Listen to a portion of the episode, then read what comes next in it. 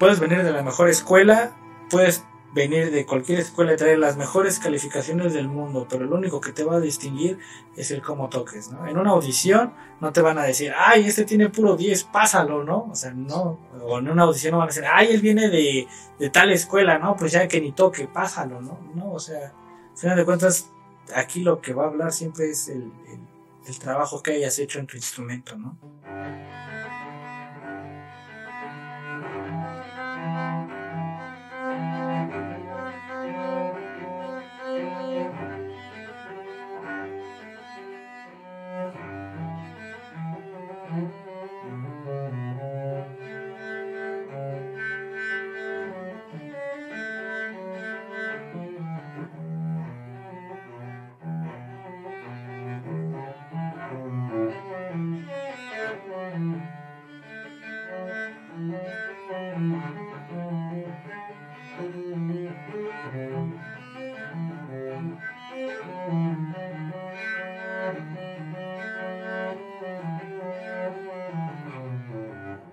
Involucrarte con lo que empieza, te empieza a gustar y no dejarlo, ¿no? Porque a veces eh, si desistes por tu contexto social, por las posibilidades, pero siempre hay manera, yo creo que siempre hay manera para, lograrlo.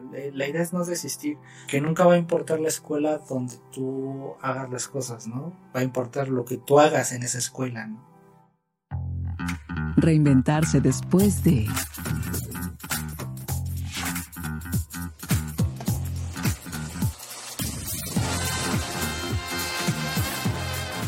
Host, Juan Carlos Esquivel. Una producción de Canal Cero Televisión.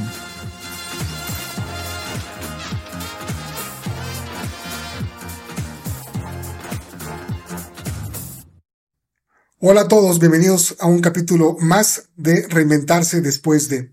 El día de hoy vamos a hablar sobre la música. Es un tema realmente eh, espectacular y a quien no le encanta la música, ¿no?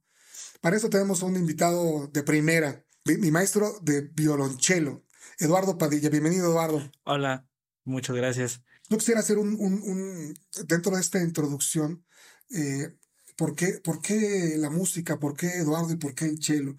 Entonces, parte de tu historia va ligada con la mía, como, como músico.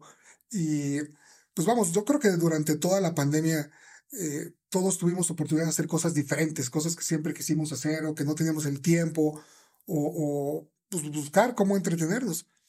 Y yo siempre quise tocar el cello y el, y el sax. Y dentro de esto, yo, yo tengo otra historia también como muy interesante porque yo dejé de fumar hace tres años. Pero todo el mundo te dice, si ahorraras lo que te gastas en cigarros, pues ya tendrás un Ferrari y, y la que todo el mundo se lo hace. Dije, voy a, poner en un cajoncito todo lo que me fumaría de, manera diaria. Y vamos, para lo que cuestan los cigarros y para el día a día, pues hace una lanita a la semana ya es, es algo considerable. Y entonces empecé a ahorrar. Y el objetivo de comprar este, o el objetivo de utilizar este dinero era comprar cosas que en mi sano juicio jamás compraría tengo un, un, gusto de, de, citripio precioso que lo tengo ahí en mi oficina y para mí es como si fuera una obra de arte, es como me, gusta, lo disfruto. Si de alguna forma yo iba a quemar ese dinero con los cigarros, pues ahora lo estoy utilizando para comprar cosas. Entonces ya de repente cuando llevamos como cinco o seis meses de la pandemia dije, ah, caray, pues ya me alcanza como para comprar mi chelo o para comprar mi sax. Entonces me eché un volado y ganó el chelo. Y entonces me, me compré un chelo por, por, mensajería llegó, lo destapé y dije, puta, a ver cómo empiezo. No sabía ni siquiera, venía con las cuerdas desafinadas, el arco también venía como, como todo mal. Me tardé dos días en entender que no sonaba nada porque no tenía eh, brea. No tenía brea el arco o no lo quería romper, no sabía, o sea, de cero. Entonces empecé a ver todo a través de tutoriales, a tutoriales. Entonces me compré mi chelo con el dinero que que iba a utilizar para los cigarros. Y ahí empezó todo. Estuve tres meses utilizándolo en, en- así como con muchas ganas. Me dolía el brazo, me dolía la espalda, luego me dolía la mano porque la posición era incorrecta. Y una, una amiga en común nos puso en contacto. Y Sí. entonces ahí es donde, donde entra Eduardo dentro de mi vida y me vino a, a- a cambiar, a revolucionar muchísimas cosas. Y pues yo vi un chavito, un chavito pues muy joven, de aquella estabas como, ahora ya estás como muy decente, ¿no? Ya, ya, ya, Sí, ya, ya, ya de cambió. que ya, ya llegabas con el pelo un día rojo, otro amarillo, otro día verde. Y dije, no, aquí me va a tratar este cabrón. me van a dar vuelta, ¿no? Y entonces, desde que yo te conocí, vamos, como que no hablabas mucho y, y para mí fue así como que dije, neta, sabe Chelo, pues esa- dije, bueno, pues es un chavo que está estudiando, me va a enseñar más de lo que yo sé en, en- en YouTube. Y de repente empiezas a tocar el cielo y, es una transformación, es una metamorfosis la que tú tienes. En cuanto empiezas a tocar, te conviertes en un monstruo. O sea, tu, tu actitud cambia, tu semblante cambia, tu postura, las manos, la ejecución, la forma como te mueves, es, es impresionante. Y entonces yo dije así como ah, cabrón, o sea, esto no es algo común. ¿De dónde nace tu gusto por la música? Ay, híjole.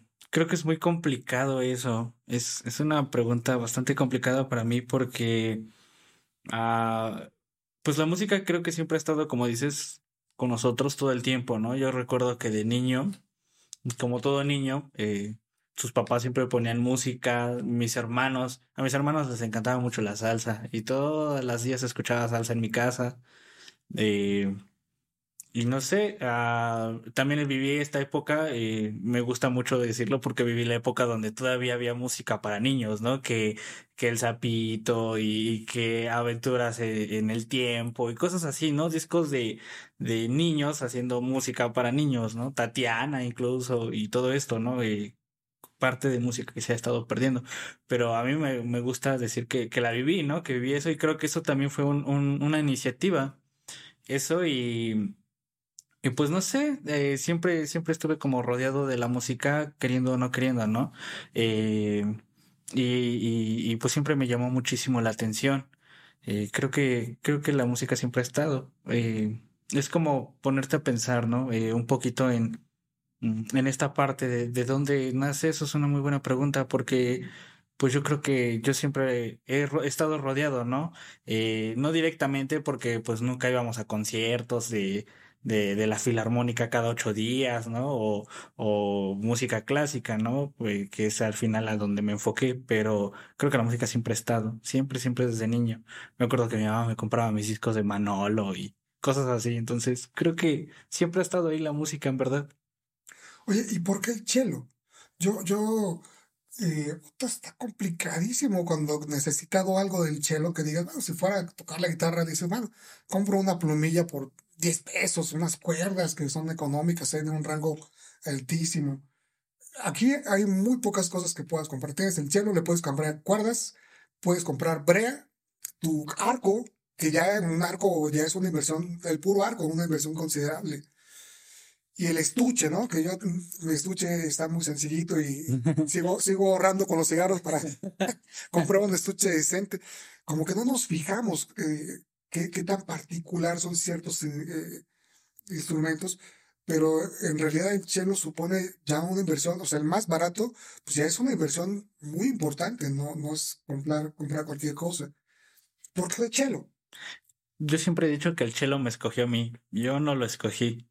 Ah, bueno, antes de tocar el cello, pues, pues, este, estudié mucho guitarra, eh, estudié eh, bajo eléctrico, la batería, pero de alguna forma, pues como que no, no me llenaban, o sea, me gustaban y me gustaba lo que hacía, me gustaba lo que tocaba, pero como que no, no implicaba como un reto que dijera aquí yo quiero quedarme un buen rato hasta poder, este, pues exprimir lo más que pueda, ¿no? Eh, al menos en, en esos instrumentos nunca, nunca encontré como ese, ese saborcito de, de reto, ¿no? O sea, sí, sí tenían sus complicaciones y todo, pero, pero nunca algo así que me, que me detuviera así con pared, ¿no? Y, y pues en- entre toda la música que empiezas a escuchar cuando eres adolescente, ves que también llega tu época de, de, rebeldía y empiezas a escuchar muchas cosas.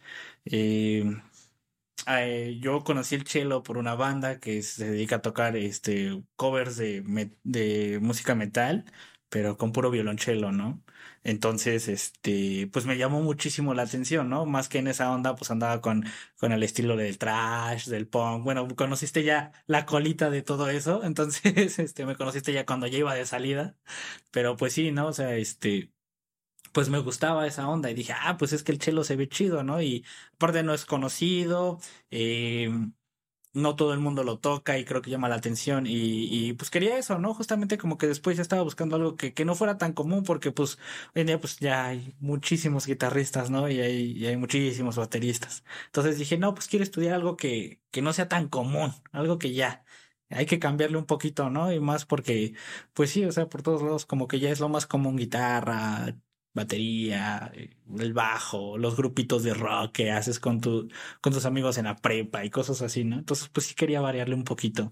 Y ahí es donde entró como la espinita del, del, del violonchelo. No, y olvídate, el pedo para cargarlo, ¿eh? O sea, no lo llevas en cualquier lugar. O sea, no cabe en, el, en un coche normal, no cabe en la cajuela lo tienes que poner así como yo, yo lo he puesto en el coche del acompañante, así lo hecho atrás el asiento y entra, pero no entra en un taxi de repente si quieres pedir un Uber o algo para transportarte. Eh, en el transporte público también es un relajo, tú eres un salvaje que andas en moto y, traes el cielo colgado acá y sobresale por lo menos. Como un metro, yo creo. Metro, no, no, no, este, al final no pesa tanto, pero sí también para la cargada, o sea, como que todo es mucho amor, mucho amor al al instrumento. Pero antes de pasar a eso, yo, yo, quisiera hablar un poco más también sobre, sobre ti. ¿Cómo fue todo este... Eh, bueno, al final de cuentas, digamos que tú estás salido del guacal, no haces lo que hace todo el mundo en una familia normal. El tipo de trabajo, el tipo de actividades, el ruidero que te han de odiar ahí. y el primer día dices, ah, mira qué culosito, mira, se oye lindo, ¿no? Pero ya después de una semana dices, no, mames, este güey ya se calle, ¿no? Los vecinos. Platícame de este, de este entorno. Ay, híjole, mi madre. Ah, mi madre. es complicado. Eh, pues mi madre siempre ha sido muy estricta, ¿no? Creo que eh, siempre he dicho que mi mamá tuvo, eh, tuve la fortuna de que me enseñara y me educara a la vieja escuela, ¿no? El chanclazo, este, el tablazo, ¿no? Cuando ya te portabas de plano mal, ahí un tablazo para que se te quite, ¿no? Eh, pues no sé, pues, pues mi madre ves que este, pues que ellos son comerciantes. Entonces, eh, sí, sí era complicado, ¿no? Obviamente, este, quererme dedicar a la música, ya, este, pues, pues en este, en esta, en este aspecto, es mucha inversión, como dices, y, y a veces uno no lo tiene previsto, ¿no? O sea, mm, uno dice, ah, pues la música no puede ser tan cara, pero ya cuando quieres adentrarte y buscar una escuela, buscar un maestro, incluso el tan solo el mismo instrumento pues cambia muchísimo, ¿no? Ya te das cuenta que sí es una inversión y, este... Y pues mi mamá pues... Eh, bueno, la culpa también se la tuvo ella, porque me acuerdo que ella me regaló la, una guitarra. Todo comenzó porque ella me regaló una guitarra. Entonces, eh, y me la regaló, me acuerdo, este, un 6 de enero. Me acuerdo que me la regaló un 6 de enero. Eh, fuimos a vender, porque siempre vamos a vender, y este, eh, ahí había una guitarra que me había gustado muchísimo. Y yo le dije, no, pues es que mira, está bonita, está barata. Y mi mamá, pues me dijo, bueno, pues sí, cómpratela, ¿no? Adelante, toma, te doy. Ya fui bien contento por mi guitarra, ¿no? Y ya regresé. Igual no sabía ni cómo se afinaba, ni cómo se tocaba, ni nada. Y este, y comencé solito, ¿no? A buscarle y a buscar en, en, internet igual. O sea, hoy, hoy en día el internet es bendito para para empezar a comenzar, yo creo que un, una idea de qué quieres, darte una idea de algo que quieras, creo que el internet también es buen, buen aliado para comenzar a buscar. Y este, y pues ya, ahí, ahí comenzó la, la tragedia de mi mamá de, de no pararme de escuchar, ¿no? Entonces, eh, pues era complicado porque pues te digo, pues eh, invertirle ya profesionalmente pues era muy complicado eh, y ya después cuando este, bueno, mi mamá es comerciante y ya te comenté que mis hermanos todos son peluqueros, ¿no? Eh, ellos se dedican a la peluquería.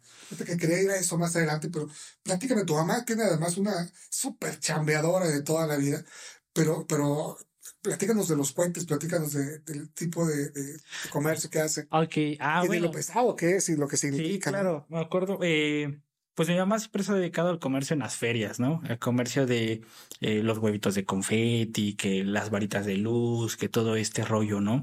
Eh, mi mamá pues siempre se ha dedicado a vender en las ferias y en los carnavales. A mí en lo personal siempre me encantaron más los carnavales, porque siempre íbamos a los carnavales de Veracruz, de Campeche, de Chiapas, de Sonora, ¿no? Íbamos allá a los, a los carnavales a, a vender. Este, pues es un comercio bastante, bastante padre porque te hace conocer muchísimo, ¿no? Yo me acuerdo que yo siempre le digo a mi mamá, es que yo creo que nací en la feria, porque cada ocho días mi mamá se iba a una feria a vender, ¿no? Ya sea de aquí de la ciudad, o ya sea de, de un estado, o te digo, eh, los carnavales que nos íbamos una semana o quince días, ¿no? Entonces, este, pues es un comercio bastante interesante, pero también es muy demandante porque pues como mi mamá es, es fabricadora de, del material, entonces sí requiere un poquito de tiempo también en la casa, ¿no? O sea, estar corriendo, ir a sacar el material, trabajarlo, hacer la manualidad y todo eso es, es bastante pesado. Pero este, pero bastante bien, creo que, que te digo, e, eso también eh, mi mamá siempre decía que había escogido ese, ese tipo de, comercio para tenernos en la mira, ¿no? Para tenernos bien educaditos, porque a pesar de que, eh, pues también éramos bastantes, ¿no? Somos siete hermanos en total, no inventes, o sea, y todos somos así como en escalerita, ¿no? Entonces, pues mi mamá no tenía como el tiempo de irse a trabajar a un trabajo en el cual tuviera un horario fijo, ¿no? De nueve a nueve y que entrara y saliera. Entonces, pues sí tuvo que, este, que yo creo que también por eso escogió ese comercio y muy padre, porque te digo, pues cada ocho días íbamos a las ferias. Me acuerdo que yo en la secundaria, pues es que es cuando empiezas a salir más con los amigos y así, mis amigos, no, pues vamos a la feria, ¿no? Y yo decía, no, ya, espérate, yo ya estoy harto de la feria, o sea, yo ya te puedo comentar dentro de ocho días qué feria va a haber y dónde va a estar si quieres, pero ya, ya, estoy harto porque pues toda mi niñez, eh, casi pues cada, cada ocho días íbamos a una feria a vender, íbamos a otra feria a vender y entre semana pues mi mamá se dedicaba a, a fabricar el material, eh, los huevitos de confeti, eh, para la importación, ¿no? Porque también se dedicaba a la importación del material. Entonces pues este, pues era pesado porque te pedían, eh, le pedían pues eh, no cientos, ¿no? Ni miles, le pedían millares completos de, de, material, ¿no? Y 17 millares, 20 millares, 24 millares. Entonces, pues todo el día mi mamá tenía que estar ahí trabajando, pero a pesar de eso, pues nunca nos descuidó. Y, pues creo que también aparte de esto, pues mi mamá siempre nos, no, nos ha apoyado. De repente sí se nos bota la, la canica y se nos ocurren ideas medio bizarras, ¿no? Como cuando yo le dije que quería estudiar música y mi mamá casi me dice, no, pues yo no te quiero ver en el camión ahí cantando, ¿no? Ahí con tu guitarra. Si el día, el día que me suba y vaya al centro y te vea ahí, yo te voy a desconocer, prácticamente me dijo, ¿no? Y así como, no, más que yo no quiero tocar así, o sea, quiero dedicarme profesionalmente. De la pulcata. a falta de la pulcata o algo así. Que dato curioso, fui a una pulcata a tocar y nunca le dije a mi mamá, porque yo sabía que me iba a regañar. Pero bueno, este, eh, sí, este, sí, mi mamá sí, sí me la sentenció, ¿no? Me dijo, no, música no, porque estás a morir del hambre y, y yo no quiero verte en los camiones cantando y no sé qué, ¿no? Entonces, eh, pues yo estaba ahí en mi adolescencia y, y mi mamá como que se preocupó cuando le dije que quería estudiar música y le habló a mis hermanos, no, no, pues es que este ya anda pensando cosas raras, ya llévenselo, ¿no?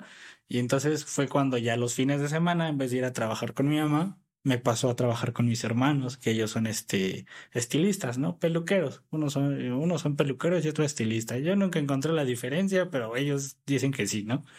Entonces, este, pues ya cada ocho días, ahora en vez de ir a las ferias, en la secundaria me voy a, a la estética a, a, hacer chicharito. Un chicharito es aquel que cuando terminan de cortarse el cabello, con un peine va y te sacude, y barre los pelos, trapea, limpia y todo esto, ¿no? Y ya este, ya te dan tu propina. Entonces, eh, me voy con ellos, me voy a, a, a barrer el cabello ahora cada ocho días y este, y pues les digo, ¿no? Es que yo quiero estudiar música, pero algo que sí es muy, este, que siempre he sido así, es que en mi casa, o sea, la última palabra la tiene mi mamá, ¿no? Y si mi mamá decía no, entonces, pues él no era definitivo con todos, ¿no? Así como, ah, nada, ni lo pienses, o sea, mamá ya dijo que no, es un no, o sea, no lo vas a hacer. Entonces, pues ya, pues me dediqué toda la secundaria a, ahí, a, a barrer cabello y a aprender a cortar cabello, porque pues todos mis hermanos se dedican a eso y si no, pues iba a, hacer una evidencia clara de que era adoptado, ¿no? Porque como que en la sangre ya traíamos cortar cabello. Entonces, este, pues aprendí a cortar cabello, me metieron a una escuela, terminé, terminé el diplomado de cortar cabello y de, estilismo profesional. Un día te lo voy a presumir. Tengo mi pues, diplomado en estilismo profesional. Eh, ya después, pues me dediqué, me pegué mucho con un hermano eh, en una estética que él tenía y pues terminé de pulirme, ¿no? Ya pintaba el cabello, ya cortaba, ya este, ya hacía de todo, peinados, ¿no? Ahí ayudándole a mi hermano a peinar a la quinceañera, a la novia, a la prima, o no sé. ahí estuve, este, estuve con él y después, este, pues ya sabes, ¿no? Siempre hay conflictos entre hermanos. Entonces, y luego yo en adolescencia, pues peor tantito, ¿no? Me sentía súper rebelde y, el mundo era mío. Entonces, pues ya me peleé con él y, y, y, muy dignamente renuncié a mi trabajo con él, ¿no? Le dije, ¿sabes qué? Renuncio, ya no quiero trabajar contigo. Y mi hermano, pues también tiene un carácter muy especial, ¿no? Dijo, pues renuncia, que no sé qué, ya, ya me fui, yo bien digno. en la casa, casi, casi. Entonces ya, este, ya llegué a mi casa y, le dije a mi mamá, no, pues ya me peleé con mi hermano, ya no quiero trabajar con él, estoy harto, ¿no? Y mi mamá, no, que cómo crees, ¿y ahora qué vas a hacer? ¿Te vas a dedicar a, otra estética? ¿Vas a buscar? ¿A qué vas a, ¿Vas a dedicarte a la música? Dime que no, ¿no? Entonces, este, le digo, no, pues, pues como ya tenía, pues ya toda la escuela y todo esto, pues eh, nosotros tenemos una accesoria ahí abajo, ¿no? Y no, no la ocupábamos y pues le dije, pues voy a abrir aquí. Y este, para cortar el pelo ahí. Sí, le dije, voy a abrir aquí mi estética, le digo, voy a abrir aquí. Y mi mamá, pero pues no vas a ganar igual, que no sé qué, porque mis hermanos, pues sí, este, al ser profesionales, pues sí, sí tenían, eh, pues reconocido era su trabajo, ¿no? Entonces, eh, el sueldo pues no era tan mal. Sí. Y entonces, pues me voy a, a, mi pueblito, ahí a mi Tangamandapio, donde pues apenas van comenzando y los, y los cortes son casi regalados, pues sí, sí así como que un cambio drástico, ¿no? De, de lo que ganaba a lo que empezaba a ganar. Pero pues le dije a mi mamá, pero pues es que aquí es mío, ¿no? Y ya, pues ya empiezo a hacer lo mío. Y me dice, ok. Y a mi mamá le gustó. Me acuerdo que, a pesar de que me peleé con mi hermano, me, él me regaló unos muebles y me dijo, mira, ¿para qué hablas tú tu salón? Y yo dije, ah, qué padre, ¿no? Entonces, pues mis hermanos me echaron la mano y ellos me compraron los muebles. Y, y este, y con eso abrí. Me acuerdo que, que, abrí con los muebles que ellos me regalaron. Me dijo, no, pues qué padre que ya quieres iniciar tú solo y no sé qué. Y ya, entonces empecé a abrir ahí. Y este, y pues al principio no me caía nada, ¿no? Había luego semanas que nada más dos cortes, un corte. Y yo dije, no, hombre, me voy a morir del hambre aquí. Pero creo que se fue también, te digo, eh, creo que todo fue parte de todo porque el hecho de que no tuviera ya tanta carga de trabajo me empezó a enfocarme en algo que había dejado y era la guitarra que mi mamá me había comprado. Sí, sí, sí. Entonces, ah, perdón por interrumpirte, pero hasta aquí viene como que la primera parte de, de, lo que yo quisiera contar de tu historia de reinventarse después de, digamos que en la zona de confort que representaba pues el seguir trabajando con tu mamá, vamos, no, no eran así como, como que hacer ahí 50 huevos o, vamos, ya estamos hablando de, un volumen tal vez que era importante, que requería mucho tiempo, que de alguna forma se convirtió en un negocio familiar. Y bien pudiste, pudiste haber seguido por esa línea, porque ya tienes un trecho recorrido, ¿no? Iba a ser más fácil, tenías los contactos que, que, que, le pedían a tu mamá los, los productos, o pudiste haber eh, seguido con, con, la cuestión de, de, la peluquería, porque, pues vamos, igual se te pudo haber ocurrido rentar otro, otro local o asociarte con alguien, pero como que tuviste muy clara la idea de, de, de que esto sí esto no. Y, y, en ese momento ya tienes una parte de donde, donde te estás reinventando, ¿no? Donde sales de tu área de confort y empiezas a, a, ver esa zona desconocida donde, donde no, no sabes exactamente para, para dónde. Y justamente ahí también quisiera que platicáramos un, un, contexto bien importante que, pues vamos, a, tanto a ti como a mí nos, nos tocó vivir de, de no venir así de una zona tan residencial, de un código postal ahí medio rudo, donde pues sí, eh, el, el, contacto con tu entorno, pues hace que tal vez tú también te vayas moldeando y te vayas de repente a un camino que tal vez no es el correcto, ¿no?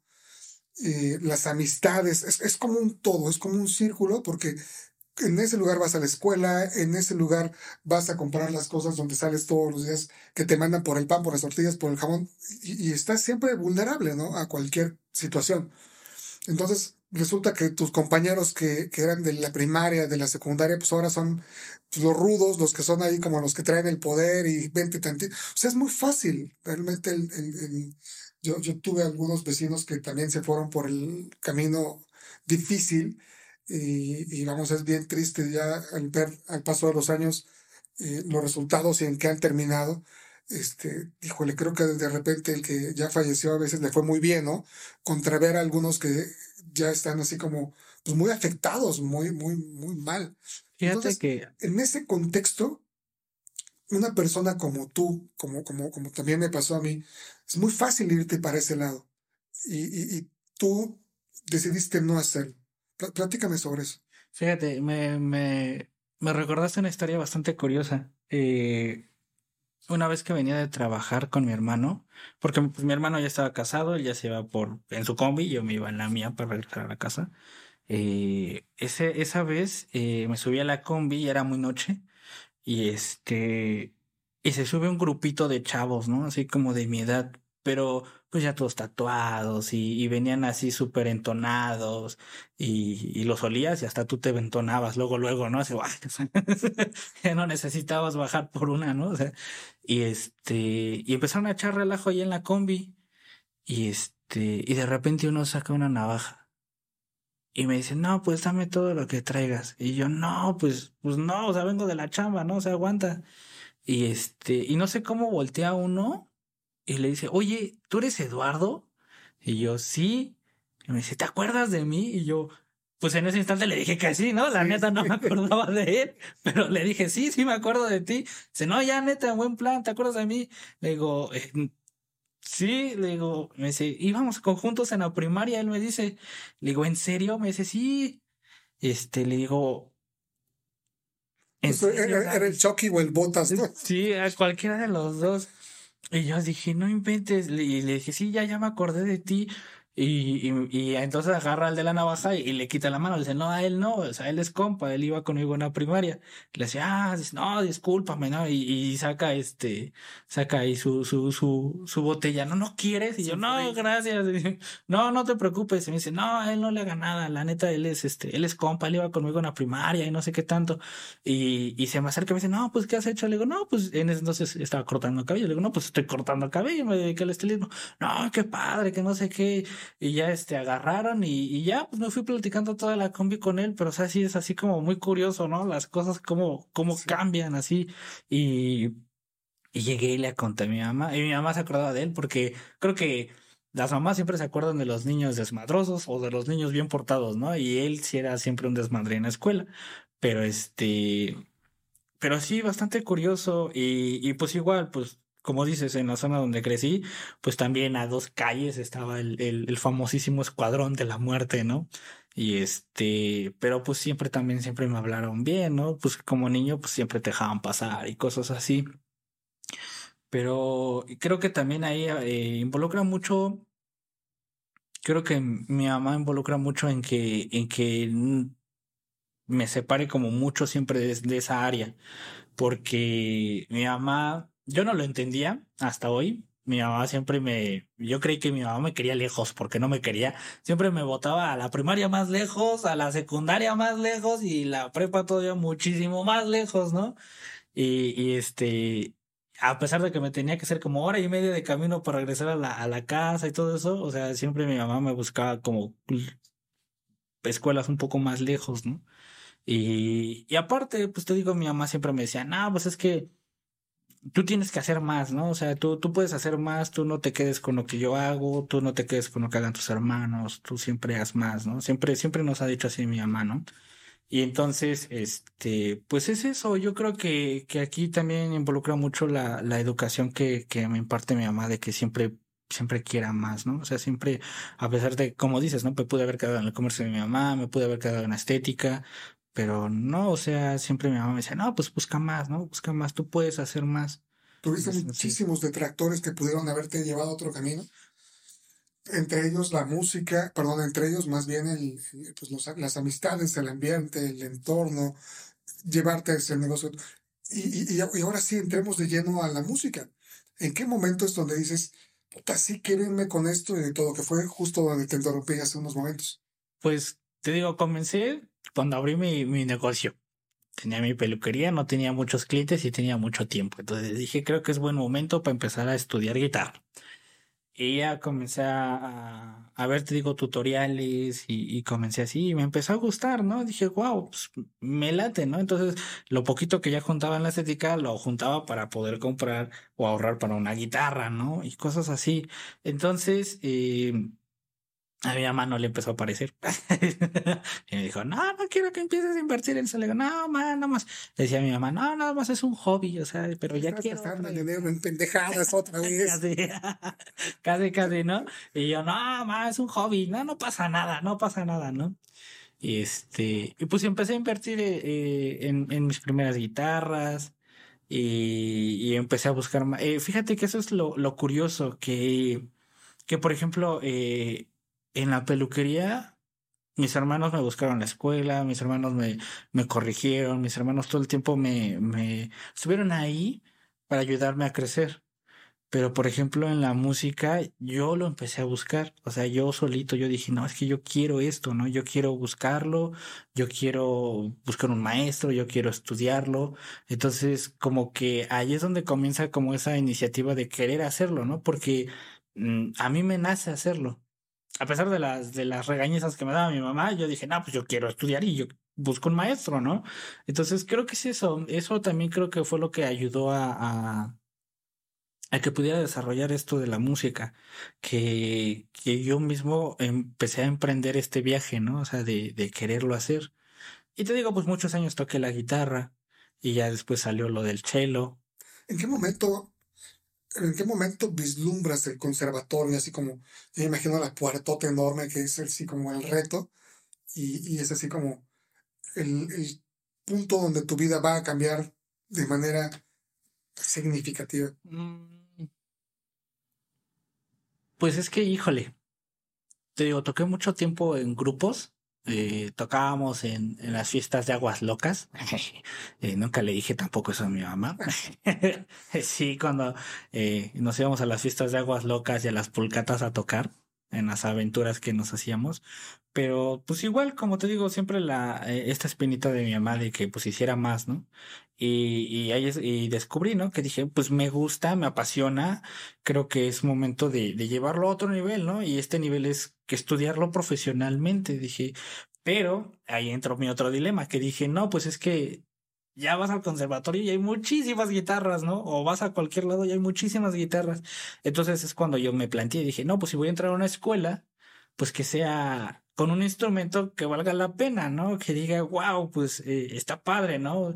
Porque eh, yo, yo, yo, digo yo, porque no, no voy a hacer la de malas. Yo pensaba y decía, no, pues ni modo de que termine y que les diga, hice mi licenciatura en guitarra y es así como, ah, pues chido, pero pues ahí hay un vato acá a la vuelta que también se la rifa bien chido con la guitarra, ¿no? No más. Eh, cuando tocabas ahí en las pulgatas y si sacabas una buena lana, por ejemplo, a comparación de lo que te dejaba la, la estética, ¿Qué crees que no? no. Al principio, cuando comenzaba a tocar eh, eh, en las pulcatas y así, eh, no me pagaban. ¿Te llegaste a subir a algún camión a tocar? No, nunca me subí a un camión, pero sí llegué a tocar en muchísimos billares, y en, te digo, en fiestas de aguas locas, en este, en las pulcatas y cosas así. Pero solo, solo nunca me aventaba. La verdad me daba mucho pánico solo. Fíjate qué chistoso. Yo, el primer dinero que gané en mi vida fue como músico. Yo tendría como 15, 16 y tocaba en la tuna del Zumárraga. Yo tocaba la mandolina. Y me encantaba porque pues era así como, como pues, el pretexto para estar ahí con todos los demás, para te integrarte. Y yo me di cuenta que si nada más cantabas, estabas ahí, traíamos así la casaca de Luis 15 y los shorts, así los knickers con, con medias y la chingada. Entonces, pues vamos, era, era como bueno, pero, pero eras como uno más, éramos como 30, 40. Entonces, pues si nada más tocabas, no destacabas. Y, obviamente querías destacar para ligar, para que conocieras más chicas. Entonces dije, la mandolina. Y fíjate, nunca aprendí música. Me sabía las canciones que teníamos que tocar dentro de la tuna, nada más. Pero vamos, las sabía muy bien, las tocaba muy bien. Y entonces cuando, cuando se daba esta onda de, de, ir a algún lugar fuera de una noche colonial, pues nos invitaban y me invitaron a un restaurante. Pero para mí era una tocada más. Y cuando terminamos, repartieron a cada uno de los que fuimos a tocar una lana y dije, oh, caray, o sea, me dieron como, no sé, 600 pesos, una cosa así, pero de, con, con 17 años. Sí. Fue, fue mi primer dinero y la verdad es que sabe espectacular, ¿no? Sí, claro. Te digo que, bueno, yo el primer dinero que gané como músico, ay sí, creo que hubo un lapso bastante largo en toda mi trayectoria hasta que por fin dije, wow, es el primer dinero que gano como músico, ¿no? Y ese dinero fue que un, este, un amigo me invitó a tocar a una boda. Y me dijo, vente, vamos a tocar a una boda. Y yo así como de, pues bueno, vamos. ella tocaba el cello. Y, y fíjate, fue hasta que tuve chelo y hasta que tuve un poco de estudio que pude, este, que pude ganar mi primer dinero como músico, como músico tal. Entonces, este, pues, pues, fue en una boda justamente. Me acuerdo que me dio a medio, eran 500 pesos. Y estaba súper feliz. Dije, wow, o sea, porque a mí me llenó mucho de emoción porque, o sea, hice todo un trayecto súper larguísimo pasando por la guitarra, el bajo, la batería, el estudiar, el todo esto, para que cuando llegara el chelo y, y, este y llegara a esa boda me dieran 500 pesos. Había invertido como 20 mil veces eso, pero eh, eh, estaba súper contento porque era la primera vez que yo ganaba algo con la música. A pesar de todo lo que ya había pasado. O sea, así decir, decir gané tanto, o sea, ya era súper feliz. Y, y, y, en ese punto yo creo que ya, ya me había de decidido definitivamente a ganar porque fue muy curioso. Yo la música siempre la, al inicio, toda, todo el inicio de la carrera y todo el inicio de, de mi trayecto musical, nunca la vi con el afán de ganar dinero. Siempre la vi con el afán de que me gustaba, de que quería hacerlo. Y ya este, nunca, nunca vi el, el qué instrumento deja más dinero o, o el al cual le puedo invertir menos o, o este que es más fácil, ¿no? O sea, siempre me guié porque me gustaba y esto me gusta y esto lo quiero hacer y así, ¿no? Entonces, eh, cuando llega este primer salario de, de músico, pues me sentí increíble porque, fíjate, yo no tenía previsto que, que quería ganar dinero de él, ¿no? Y que podía tener la capacidad de ganar dinero de él. Tardo o temprano iba a pasar, pero no. Ajá. ¿No pensabas que fuera así? Exacto, exacto. Entonces yo, pues me, me, me deslumbró muchísimo eso, ¿no? Y dije, wow, entonces, eh, porque una cosa, eh, no me acuerdo dónde escuché eso. Una cosa es que te guste la música y otra cosa es que sepas hacer música, ¿no? Sí. Entonces, eh, no me acuerdo dónde escuché un, un tipo que, que decía una vez que era un psicólogo, una cosa así que decía, es que llega mi paciente y me dice, es que yo amo la música, la adoro, quiero estudiar música.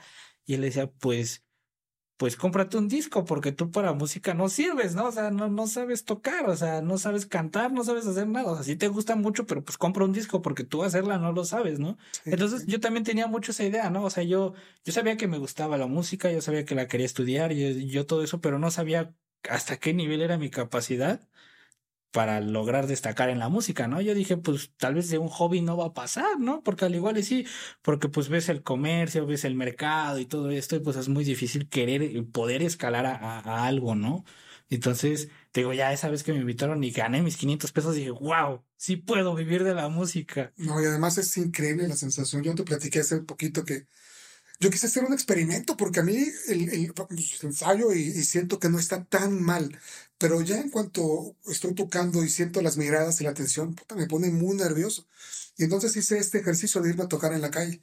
Y, y la verdad es que lo hice así como, como, como, como muy ahí se va, me compré mi bocinita inalámbrica, le puse un acompañamiento, bajé, lo bajé en mi teléfono vamos, lo conecté y, y, vamos, en realidad me sé tres canciones.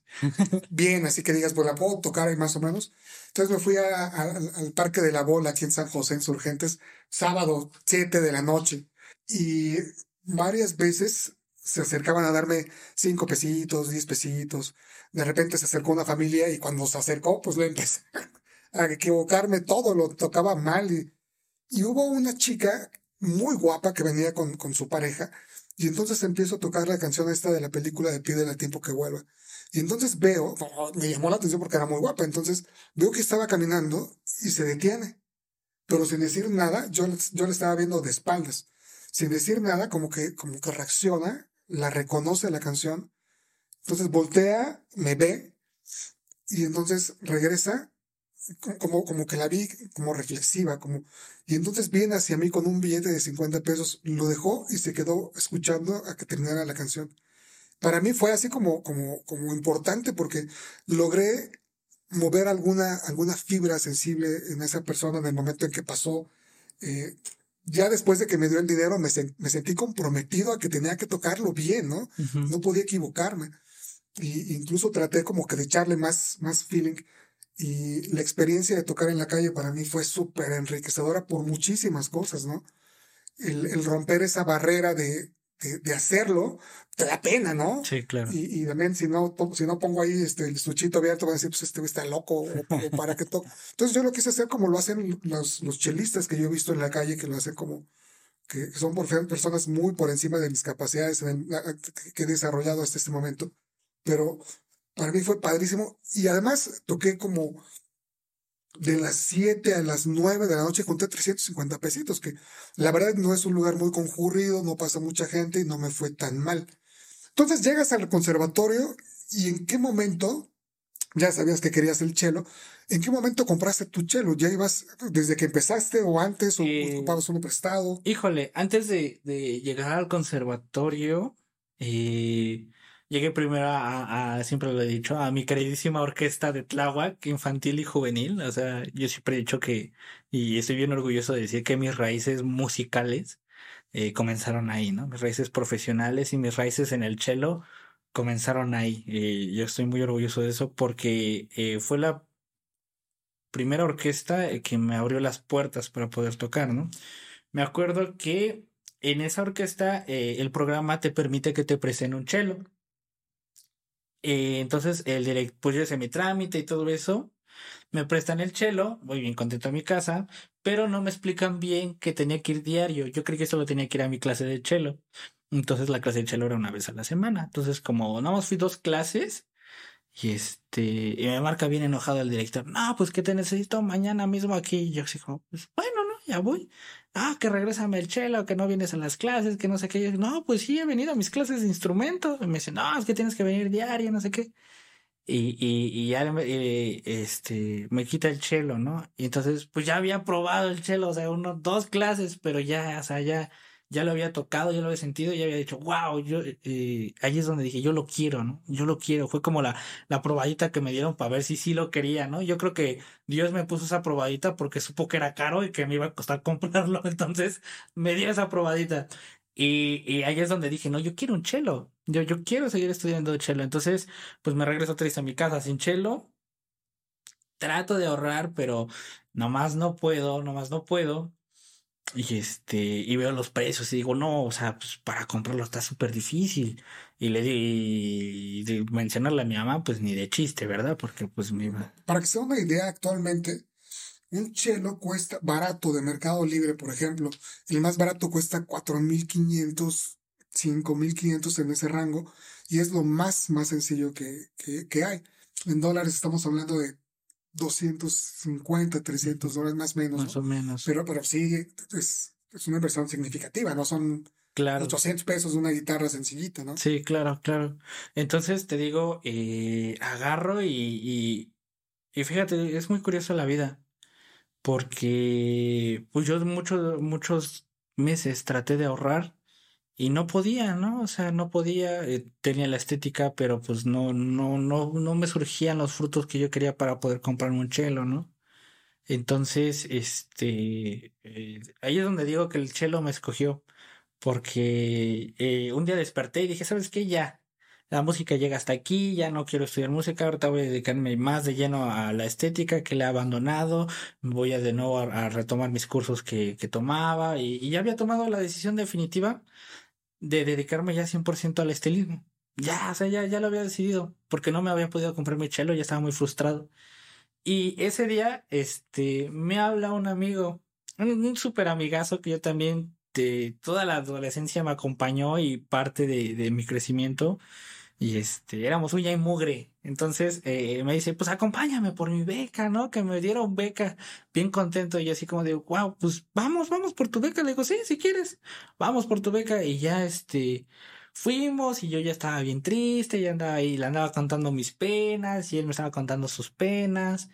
Y este, cuando llegamos a mi casa, agarra y este, y me da el dinero. Y me dice, me dice, toma, cómprate el chelo. Le digo, no, güey, pues es que es tu beca, ¿no? O sea, no manches. Es... Y aparte era justito así, todo el dinero de su beca, ¿no? O sea, justito para un chelo, ¿no? Y me dice, toma, toma lo de, toma la beca, cómprate el chelo. Y le digo, no, es que no, o sea, es tu dinero, es tu beca y tú tienes cosas, tienes gastos. Me acuerdo que sus papás rentaban y, y, y que él, él me había dicho que iba a ocupar ese dinero para pagar este, unos meses de renta. Y yo le dije, no, pues es que ese dinero es tuyo, ya lo tienes contemplado, ¿no? Y me dice, no, ve y cómprate el chelo. Anda, ve. Y entonces, este, pues agarré el dinero. Y al otro día, pues, como rayo, ¿no? Me fui corriendo a comprar el chelo.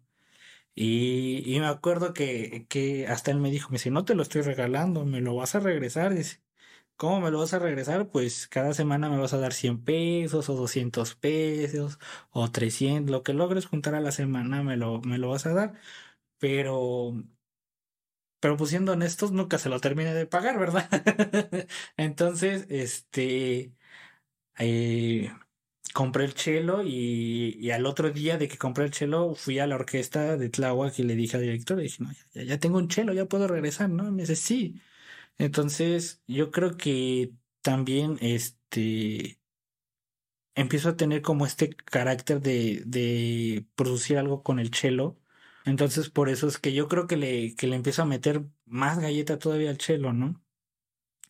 Y, y creo que también esa era la iniciativa que necesitaba ver mi mamá y que de alguna forma nunca me la dijo, ¿no? Que, que yo empezara a hacer las cosas. Y este este, y pues ya vio que ya, ya tenía mi chelo y que iba a las clases y todo eso. Y pues para ese entonces yo no tenía ni moto, ni carro, ni nada. Bueno, sigo sin tener carro, al menos ya tengo moto, pero eh, no tenía cómo transportarme. Y ahí me ves con el chelo en la combi, en sí, en una combi, en la combi, me ves con el chelo en el metro, me ves con el chelo en el RTP, ahí me ves batallando con el chelo por todos lados, ¿no? Entonces, eh, al poco tiempo, mi mamá, este, junto a mis hermanos, y siempre les llaman a la Fundación Eduardo, hacen la Fundación Eduardo y este, y se cooperan todos y me compran, ya, ya lo viste, el estuche azul, Sí. me compran el estuche azul y me dicen, no, pues es que como andas mucho en la calle, eh, es muy peligroso, le pueden pegar, porque ya sabes que los chelos son súper delicados, ¿no? Un golpecito se destruye todo. Entonces me compran mi estuche, me compran mi, mi estuche, que hasta ahorita todavía lo tengo, y este, y pues ya iba más protegido, ¿no? Entonces, allí es donde, donde también ahora siento más responsabilidad de tener que hacer algo con el chelo, ¿no? Porque, pues, ya no solo cargaba la, la amistad de mi amigo, ¿no? Sino cargaba el esfuerzo de todos mis hermanos, de mi mamá, y pues todavía necesitaba más, ¿no? Entonces ahí es donde empiezo como, Y para eso, obviamente, la, la, la escuela ya. Sí, claro, ya eh, pues estuve como tres años ahí en la orquesta de Tláhuac, estuve tocando bastante tiempo y hasta que el director me dijo, me, eh, porque yo me hacía toda la vida ahí en Tláhuac, ¿no? Y un día el director me dijo, no, es que, me dice, me duele decírtelo, pero ya no, ya no puedes estar aquí. Y yo así como, no, pero pues ¿por qué, no? Me dice, es que ya tienes que volar. Dice, ya, o sea, ya, ya es momento ya tienes las capacidades, ya, ya decídete entrar a una escuela. Tienes las capacidades, tienes la voluntad, tocas muy bien, has mejorado mucho. Entonces, aférrate ahora a una escuela. Me dice, a mí me duele porque pierdo a mi mejor chelista, me dice, pero es parte de, dice, me, me va a doler más verte aquí dentro de cinco años tocando con nosotros. Y tienes las capacidades, entonces ve y, y, aférrate a una escuela, ¿no? Entonces ahí es donde entra una etapa muy complicada, porque pues necesito buscar otro maestro, necesito buscar clases de armonía, necesito buscar clases de solfeo, necesito prepararme para un examen, ¿no? Que por cierto no es fácil entrar a una escuela de música. Entonces, este, pues igual le hablo a la Fundación Eduardo y les digo, ¿no? Ay, ¿qué creen? Es que pues quiero, pues quiero meter una escuela, ¿no? Y pues necesito que, que me apoyen, no sé si quieran ayudarme. Y uno de mis hermanos eh, me dice, pregunta cuánto cobra sus clases un maestro, ¿no? Y búscate un maestro de lo que necesites y pregunta cuánto, cuánto te, este, te cobra. Y, y, ah, y me dijo mi hermano, me dijo, ¿cuánto tiempo necesitas para que tú creas que tienes lo necesario para entrar a una escuela? Y le dije, pues como mínimo un año. Y agarra y me dice, ok, ve y busca un maestro. Voy, busco un maestro y mi hermano, este, ya le digo y me dice, ok, la otra semana comienza con él. Yo te pago las clases con él todo el año. Ve y, toma las clases. Entonces, igual, ah, otra carga para poder este, hacerlo bien, ¿no? Creo que eso es más que nada lo que me ha ayudado a, sobresalir en, en, en la música el apoyo de ellos y que siento como cierta responsabilidad de, de, de demostrárselos, ¿no? Porque eh, creo que de eso se trata, ¿no? Si te están dando la confianza, eh, es porque una tienes las capacidades y la otra, pues que tienes que regresarlo de algún modo, ¿no? Y yo siempre pensé que la mejor forma de regresarlo es que vieran los frutos de lo, que ellos me daban, ¿no? O de lo que ellos me apoyaban. Entonces, pues me dediqué a prepararme con, con mis maestros.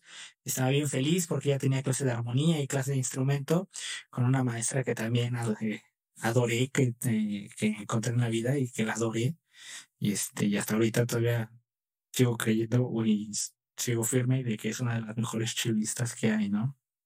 Esta, la maestra Mónica del Águila, es una gran maestra. Yo creo que si di el escalón eh, un, escalón muy grande en la música lo di gracias a ella. Ella es la que como que me ayudó a, a despertar las habilidades y cualidades todavía más. Y a prepararte para entrar. Exacto, exacto. Eh, entonces, sí, eh, ella me ayudó mucho. Y, y ya, este, pues ya comienza esta etapa de, de hacer exámenes, de inscribirte a las convocatorias. Eh, y, y pues bien difícil, ¿no? Porque ya cuando ves eh, la música en la carrera profesional es muy complicado, porque te piden edad para entrar a una licenciatura. Ya rompí, rebasando esa edad, ya es bien difícil, ¿no? Ya no puedes hacer tu licenciatura. Entonces, imagínate, hay conservatorios que a veces te dicen a los 20 años. Y si tú ya cumpliste 21, ya no puedes entrar a la licenciatura de música. Ya, ahí se trunca el sueño, ¿no? Eh, hay, hay, hay escuelas todavía un poco más flexibles, ¿no? Y hay unas que te dicen, bueno, 25, ya, ahí, para que le estudies, ¿no? O sea que yo jamás podría aspirar a, una licenciatura. Vamos, mucha gente hace licenciaturas de lo que quiera en una edad avanzada. Es, tremendo, ¿no? Sí, exacto. Entonces yo dije, wow, o sea, y ya tenía el tiempo en contra. Me parece que ya tenía 20 años en ese entonces y la escuela solo aceptaba hasta los 22. Entonces tenía dos intentos. tenía exactamente dos intentos para poder entrar. Y en el primer año, pues ya sabes, las hice las más famosas, ¿no? Al, al, al, al, Conservatorio Nacional, al LIMBA, eh, eh, me, me postulé para esas escuelas nacional y este, y pues no, el primer año no me quedé y estaba súper triste. Estaba, estaba muy triste. Dije, no, es que cómo puede ser posible. Yo me quedé todo un año, ¿no? Todo un año me quedé ahí. Estudiando. que tenías, claro. Exacto. Entonces, sí, estaba bien frustrado, estaba muy mal, muy mal. Y este, y me acuerdo que en una escuela de las que hice, porque eran, son dos exámenes, uno teórico y uno práctico. Y en una pasé el teórico y ya estaba feliz. Y dije, ah, ya me quedé, ya, ya chingué, ¿no? Porque muchos me decían, no, es que pasando el práctico, el teórico, ya el práctico es más fácil.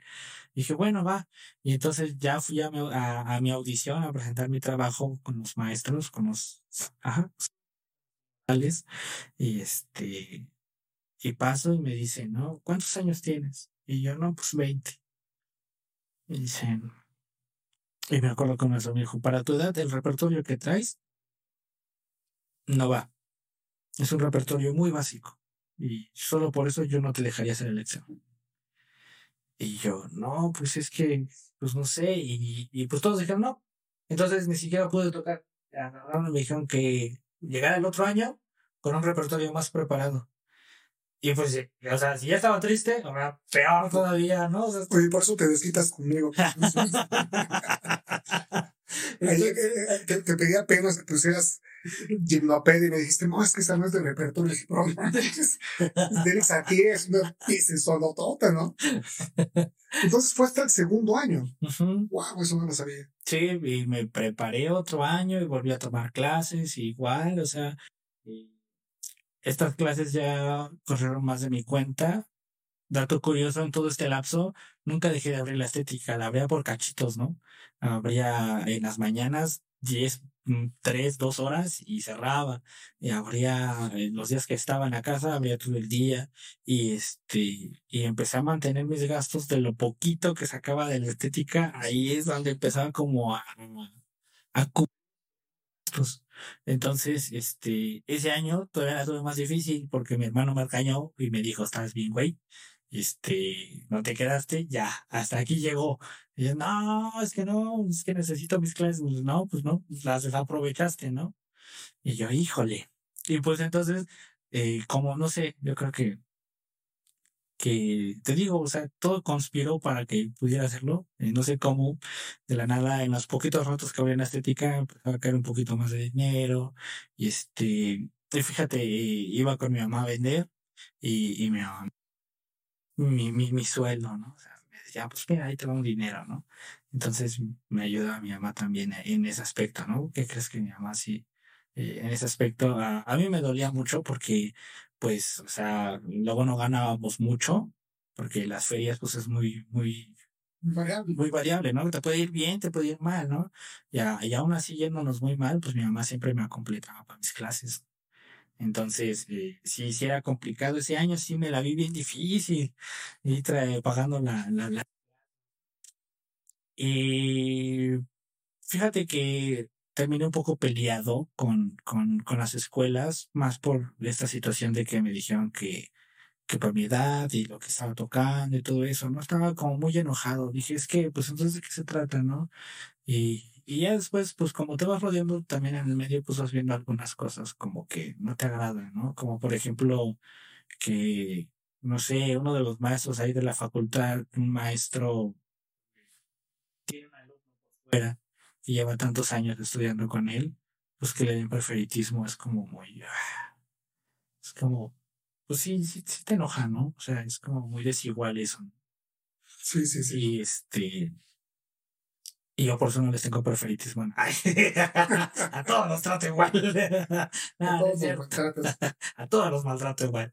Entonces, pues sí, sí, ya te empiezas a dar cuenta de eso, ¿no? Porque en el medio pues te empiezas a hacer amigos, ¿no? Y que fulanito de tal lleva tantos años estudiando con el maestro y curiosamente el primer año que hace el examen, ese año se queda. Y así como, pues es que, o sea, Y te quedaste en Izapaluca. Y fíjate, igual encontré esta paluca por azares del destino. Y igual ya era temporada de convocatorias. Y yo estaba triste, la verdad, no quería hacerlas. Y, este, llega mi hermana y me dice, mira, encontré una escuela en Iztapaluca en Facebook de música. Y yo, ¿cómo crees? Me dice, sí. Y ya me enseña el Facebook y yo, ay, sí, y hay convocatorias. Y hay licenciatura. Y yo, wow, no, pues está increíble, ¿no? Y ya fui, fui a las instalaciones corriendo, al, final de cuentas, Iztapaluca, pues, es vecino mío de mi pueblo, entonces, pues, me quedaba súper cerca. Ya llegué y, pues, tú has visto las instalaciones, están bonitas. Entonces, pues, me sorprendí mucho, dije, wow, ¿no? O sea, y, y pregunté y ya, este, pues, pues vi que sí había licenciatura y dije, no, pues sí. Lo intenté ahí y este, y me quedé, me quedé definitivamente me quedé y estaba súper feliz cuando, cuando, cuando me enteré que me quedé ahí en Iztapaluca, ¿no? Y este, estaba feliz y estaba un poco disgustado. ¿Por qué? Porque pues no era una de las escuelas súper reconocidas, ¿no? No era la Nacional, no era el Conservatorio, no era el IMBA, ¿no? Eh, pero eh, ese día me acuerdo que mi hermano el mayor me, me dijo algo que me, que me quedó grabado muchísimo. Me dijo que este que nunca va a importar la escuela donde tú hagas las cosas, ¿no? Va a importar lo que tú hagas en esa escuela, ¿no? Entonces, este, me dijo, no te sientas mal, no es una escuela reconocida, pero es lo que tú aprendas, ¿no? Y es lo que tú decidas explotar de esa escuela. Porque él, él sí me lo dijo, me dijo, las escuelas no, este, no son eh, el sello garantizado de que vas a ser bueno, vas a salir bueno, vas a ser alguien grande, ¿no? Quien, quien, quien pone ese sello eres tú. Entonces, no te desanimes, es una escuela, es buena, tiene licenciatura y, y depende de ti qué tan buena sea esta escuela, ¿no? Y, y es donde, pues ya dije, bueno, sí, tienes razón. Y entré pues con toda la actitud del mundo, ¿no? Y fíjate que sí, ¿qué crees que la escuela, eh, pues sí tenía buenos maestros, me di cuenta que, que había muchos maestros de muchas escuelas de, de, de, de acá, del distrito, que también estaban allá, y entonces dije, pues no hay diferencia, ¿no? Si es el mismo maestro, la misma materia, es como si fuera de la misma escuela. Entonces, eh, pues sí, eh, decidí estudiar ahí y, y, y, ahí es donde comencé todavía a formalizar todavía ya más, ¿no? Todo lo que había llevado, pero pues sí es un mega proceso lo que tuve que pasar. Tremendo, tremendo. Yo digo Marto mucho eso. Yo, yo tal vez tampoco fui a la mejor escuela. Ya fue una escuela de, de yo estudié en el Tepeyac y, y, pues vamos, no, no era el ITAM, no era el Ibero o, o, o, el TEP, me hubiera encantado. Pero bueno, fueron las condiciones que, que, que nos tocaron y pues sí, dicen, dice, hay, un dicho que dice que el que es perico en donde quiere es verde y la verdad es que al paso del tiempo pues hay diferencias bien importantes. Tal vez los compañeros, los contactos, el círculo de amigos el que te puedes aspirar para puede ser importante. Por como una carrera que, que van despuntándose en diferente eh, volumen y en diferentes circunstancias. Pero de repente ya cuando, cuando pasan los años, pues te das cuenta de eso que te, que te dijo tu hermano, que en realidad no eres, no es, no, es eh, el contexto, sino tarde o temprano el que va a sobresalir, va a sobresalir y lo va a hacer de una manera bien importante, ¿no? Y pues fíjate, al paso de los años, a mí ya me ha tocado entrevistar chavos de las universidades donde yo hubiera querido ir y, y bueno, qué, padre que la vida me ha dado este privilegio de poder sobresalir a base de esfuerzo, de mucho trabajo. La verdad es que es, es el 1-2, ¿no? El talento puede ser bueno, pero y es indispensable, pero de nada te sirve que tengas un talento si no lo desarrollas con trabajo, con disciplina, con esfuerzo. Eh, ya, ya, hablando un poquito más como de tu carrera como chelista, yo, yo quería tocar el chelo, pero me, me interesaba tocarlo, no me interesaba tocar la música, ni la partitura. En realidad nunca aspiré a eso, pero una cosa te lleva a la otra, ¿no? Y tú fuiste como siempre muy eh, insistente y muy disciplinado. Pero el punto es, en el momento que tú tocas, tú te transformas, de verdad. Es, es, es, tienes el feeling. ¿Qué, ¿Qué, sientes cuando tocas el, el cello? Ay. Pasa por mi cabeza, no la riegues, no la riegues, no la riegues. eh, no lo sé. Eh, ¿Qué pasa por mi cabeza? Es una buena pregunta. Aparte del solfeo, de la afinación, del ritmo, de la partitura, de todo eso, eh, de la técnica del arco, de la mano derecha, de la mano izquierda, eh, creo que es, es, esto que te digo, ¿no? Eh, por mi cabeza siempre pasa el, no le llamaría carga, pero la responsabilidad que tengo de, de hacer sonar todo lo que me ha ayudado, ¿no? a crecer. Creo que es más que nada eso, es el, el, eh, el esfuerzo de mi mamá, de mis hermanos, de mi amigo, eh, el esfuerzo mío, ¿no? de, de, de, de, todo esto que he hecho. Eh, creo que es eso más. A veces, eh, una vez en una conferencia a un director el compositor le dijeron, no, pues es que cómo, cómo que ustedes componen, ¿no? Eh, eh, ¿cómo, ¿Cómo logran hacer una composición? Y el director dijo, ¿no? Dijo, no, pues es que ustedes creen que uno un día despierta y dice, hoy tengo ganas de componer, ¿no?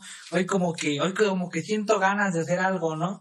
Y no, o sea, en realidad no, dice, eh, la composición está siempre a tu alrededor, ¿no? Gira siempre en torno de lo que tú haces, de lo que de lo que desayunas, de lo que te pasa, de lo que te enoja, de lo que te entristece, ¿no?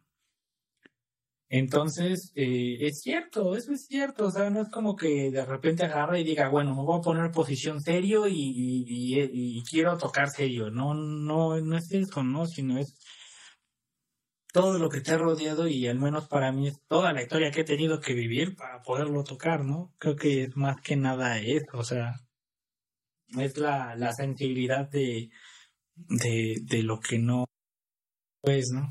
Es como la frase que dijiste al principio, ¿no? Yo creo que para mí sería conexión con el chelo. Lo, lo, que a mí me ha representado es que él me abraza a mí y que yo lo abrazo a él. Es como, por ejemplo, el, piano, lo, lo, manoseas, lo tocas, pero lo manoseas. Muchos instrumentos, ¿no? El chelo lo abrazas. Platícame lo que me dijiste una vez de, esa conexión y de esa simbiosis que hay de tu cuerpo. Mm, bueno, es que eh, esta vez te había platicado que hay una conexión muy importante. Eh, los instrumentos, aunque pareciera que no, sí es cierto punto se terminan escogiendo, porque es una forma de expresar. Y, y el cello es, una, es, es un instrumento muy íntimo es un instrumento que no, que no es tan alardeante, es muy, muy, muy serio. ¿Por qué? Porque eh, pongamos como ejemplo eh, eh, el violín. El violín es un instrumento muy, muy presumido, muy presuntuoso. Siempre quiere llamar la atención. Desde la, desde el momento en cómo se agarra el violín, de que tiene que parar sus derechos, alzar el mentol, ver hacia arriba, hacer esto, eso involucra como este afán de, superioridad, ¿no? O sea, y, y, por ejemplo, el chelo es todo lo contrario. Parado, no estás, este, no estás así hacia, viendo hacia arriba, todo lo contrario, ¿no? El chelo es más sentado, más, este, relajado, es un poco más, incluso podríamos llamarlo cerrado, ¿no? Porque como dices, lo abrazas, entonces tú abrazas al instrumento, es como esconderte dentro de él, ¿no? Eh, el chelista Rostropovich una vez dijo que él, este, él escogió el violonchelo porque escuchaba una voz, su voz. Entonces, eh, eh, el cello es tu voz de lo que tú no puedes decir, es, esa expresión es muy íntimo, es muy personal, desde el cómo lo agarras, ahí, eh, desde ahí está, ¿no? Que esto es muy íntimo y tú tienes que, que abrirte paso a ello. Esa frase, la música puede dar nombre a lo innombrable y comunicarlo. Fíjate que en, en este proceso de, de la música, cuando, cuando empiezas tú a a seleccionar los temas. A mí algo que, que, también he dicho así como, acá, y, o sea, no es solamente como músico, sino que realmente me logras involucrar con una canción donde estamos empezando. Me hablas del autor, sobre su vida, quién es, cómo se desarrolló, quiénes fueron sus maestros, cuáles fueron sus discípulos, en qué momento se desarrolló esa pieza, qué había, cómo era. un contexto general de cultura de, situarte en un momento y en ese contexto histórico para tratar de entender qué es lo que voy a tocar y, el, poco a poco ir viendo la partitura, qué es lo que dice, qué es lo que significa. Es como aprender un idioma nuevo. Pero este contexto fue el que a mí me empezó a llamar la atención, que dije, es un chavito que tiene 25 años, que, que, que interpreta. Y aparte, no solamente menciona una canción o, una pieza, sino que va llevándome poco a poco hasta que yo entienda y, digamos que cada vez que empezamos una, esa ya tiene un significado para mí, ya en mi cabeza hay algo con lo que me comunica. Entonces ahí es donde viene parte de lo que yo decía, que te has reinventado muchas veces, ¿no? O sea, de poder estar siendo uno de los chicos que con la navaja, que podría, podría ser muy fácilmente, así como eran cinco, pudieron ser seis, y uno de ellos podría ser tú, a que de repente estés dando clases particulares, que estés dentro de una orquesta sinfónica, que todavía no hemos llegado a eso, a que estés eh, ya prácticamente culminando la carrera. Hay un abismo tremendo, o sea, tú has visto así como, como en una, en un universo paralelo, dos o tres diferentes versiones de ti y quién eres actualmente. Pensar en eso, ¿eh? Realmente no. ¿Qué crees que, no sé? Creo que todo ha sido como llevado así por las situaciones y por las decisiones que, que he decidido tomar y que me han ayudado, ¿no? Pero sí es cierto, o sea, tal vez en vez de ser cinco pudieron ser seis, y, y no sé, es como te digo, es como involucrarte con lo que empieza, te empieza a gustar y no dejarlo, ¿no? Porque a veces eh, sí desistes, contexto social, por las posibilidades, pero siempre hay manera, yo creo que siempre hay manera para, para lograrlo. La idea es no desistir, creo que esa es la, la idea fundamental. Porque sí, sí tienes toda la razón en eso.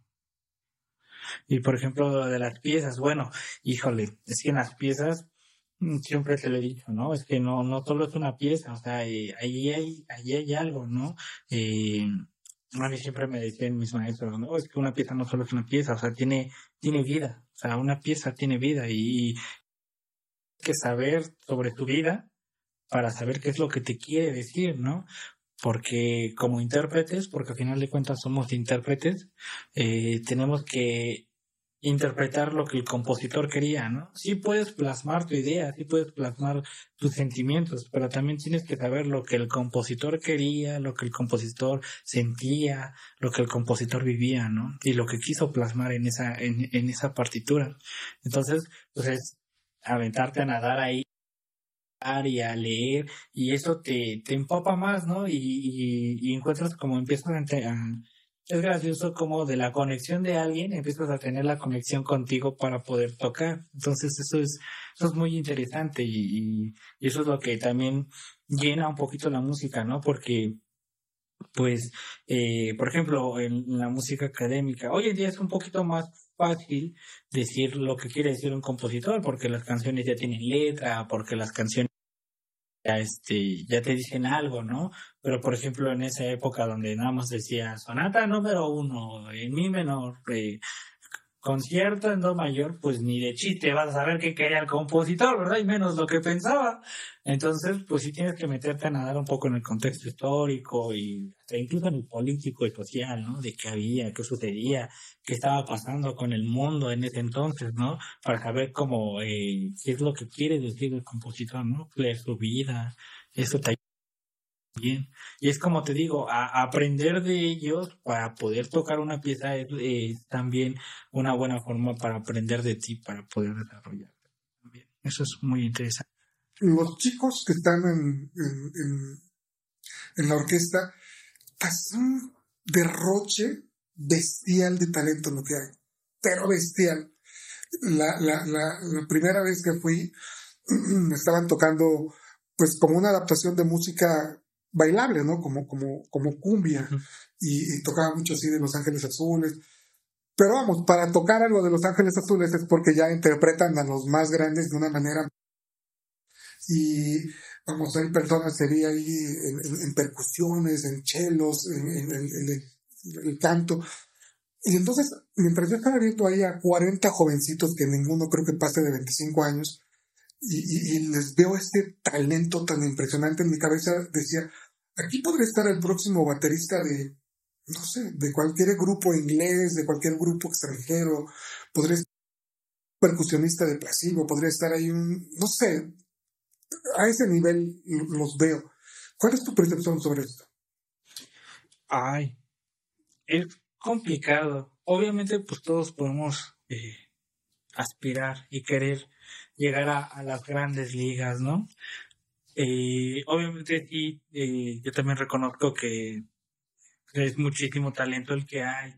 Eh, yo estoy, este, yo respeto mucho a mis compañeros, de verdad los respeto muchísimo y los admiro a todos, porque aunque no lo creas, a pesar de áreas, yo también aprendo muchísimo de ellos. Yo aprendo muchísimo, muchísimo de ellos. Entonces, eh, yo creo que, que pueden llegar tan lejos como también ellos lo quieran, ¿no? Eh, eh, también es eso, ¿no? A veces uno puede ver el talento en las personas, pero a veces las personas no ven su talento en ellas, ¿no? Y eso también es muy complicado, es muy complicado. Entonces, eh, yo creo que, que, todos ellos pueden lograr llegar a donde quieren. Y, lo van a hacer, yo sé que lo van a hacer porque los conozco, son músicos increíbles, eh, me da mucho gusto eh, poder compartir escenario con ellos y, y, yo creo que la idea es no desistir como siempre, ¿no? No desistir porque eh, a final de cuentas eh, también un maestro me llegó a decir, ¿no? Me dijo, eh, puedes venir de la mejor escuela, puedes venir de cualquier escuela y traer las mejores calificaciones del mundo, pero lo único que te va a distinguir como toques, ¿no? En una audición no te van a decir, ay, este tiene puro 10, pátalo, ¿no? O sea, no, o en una audición no van a decir, ay, él viene de, de tal escuela, ¿no? Pues ya que ni toque, pásalo, ¿no? No, o sea, al final de cuentas, aquí lo que va a hablar siempre es del, del, trabajo que hayas hecho en tu instrumento, ¿no? Tremendo, yo estaba hablando ahorita como, como músico y con una visión muy neutral.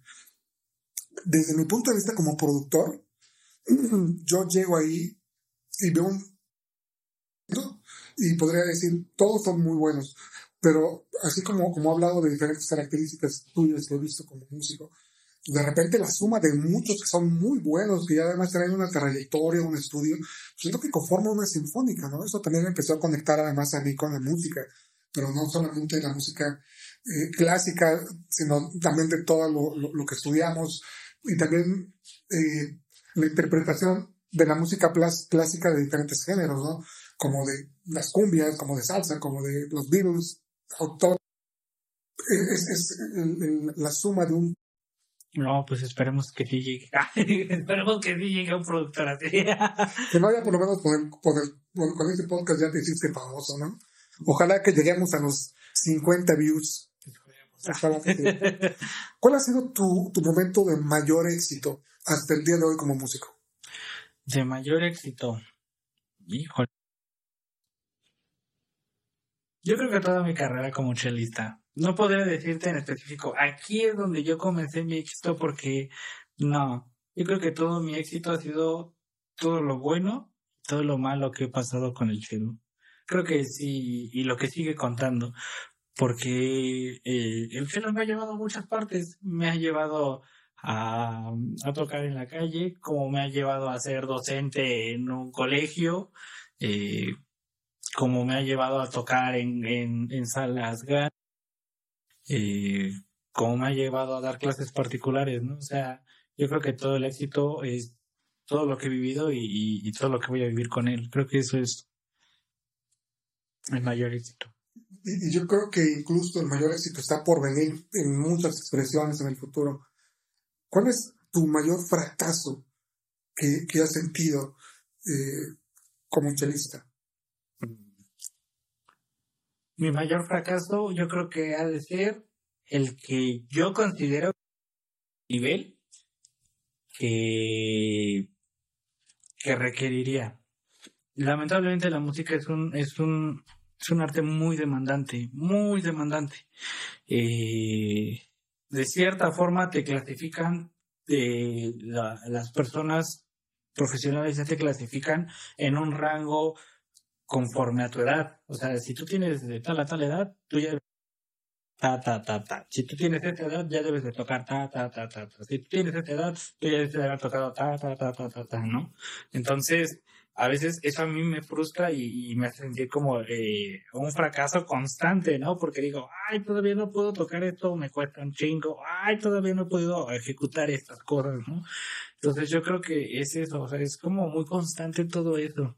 Y, y, y es también por lo mismo de que, de lo que ves, ¿no? Bueno, hoy en día también la competencia está increíble. Vas a YouTube, a ver a un niño toca 20 veces mejor que tú, ¿no? Entonces ahí entra también otra depresión más. Entonces, este, pero eh, tienes que aprender que pues, todo va a su paso. Todos van a su paso, ¿no?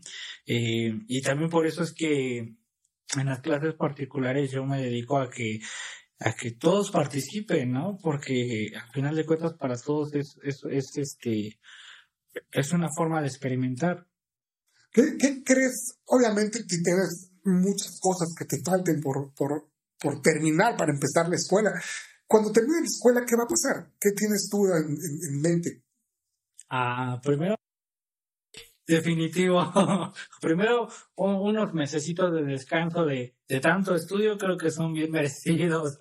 Este, pues quiero terminar, eh, quiero terminar bien, ¿no? O sea, quiero, quiero ponerme titular bien y todo esto.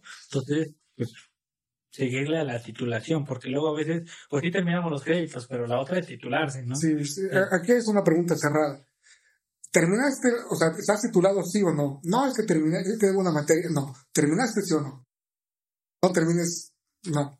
Exacto, exacto. Entonces, pues ya después de haberme titulado, eh, pues tengo como dos proyectos en mano.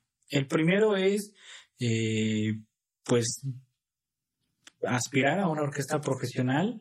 Eh, eh, no sé, la sinfónica, la filarmónica, eh, hay muchas orquestas, ¿no? Eh, una es esa, eh, y la otra es tú, esa te la debo a ti, a, tú me metiste esa espinita, entonces la otra es proyecto independiente mío, ¿no? O sea, empezar a componer cosas mías, empezar, no a componer porque ya compongo, pero empezar ya a hacer sonar lo que yo hago.